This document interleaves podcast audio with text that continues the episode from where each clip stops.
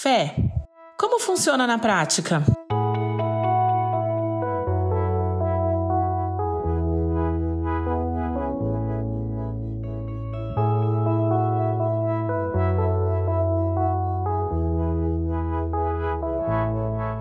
A fé é um dom de Deus, como diz em Efésios 2:8, pois vocês são salvos pela graça, por meio da fé. E isso não vem de vocês, é dom de Deus.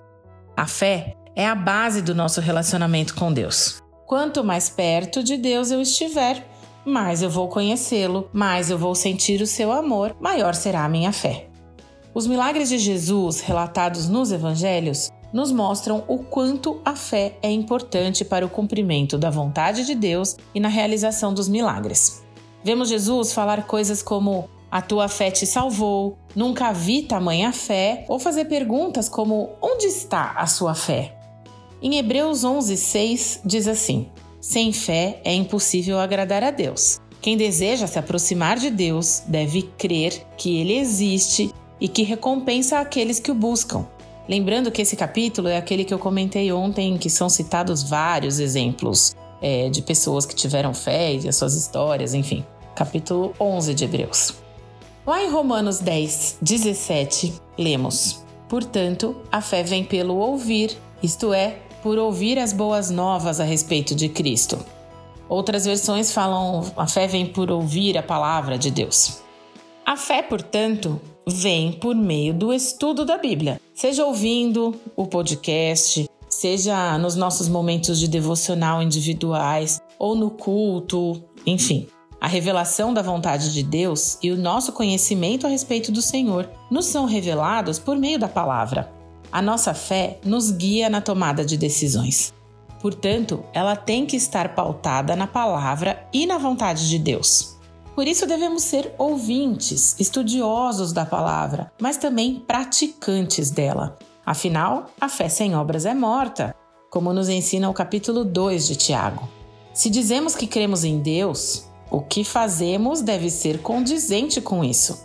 Se cremos em Deus, devemos fazer a vontade de Deus conforme o que aprendemos na Bíblia. Vai ser sempre fácil fazer isso? Não. Muitas vezes será necessário abrir mão das nossas vontades próprias, do nosso pensamento e agir pela fé, que se manifesta também através da obediência. Se por um lado a fé nos faz vencer batalhas e até mesmo alcançar milagres da parte de Deus, ela também pode nos levar a um sofrimento intenso. Em alguns casos, a fé pode custar a própria vida. Podemos lembrar de Estevão, por exemplo o primeiro mártir, o primeiro a morrer por causa da sua fé em Jesus Cristo.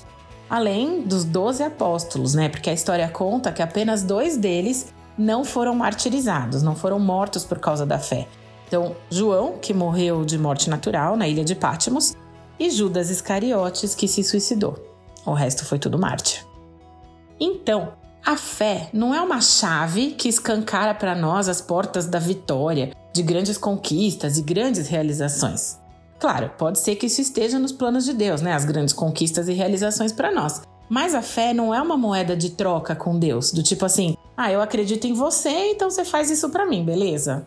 Não é assim que funciona.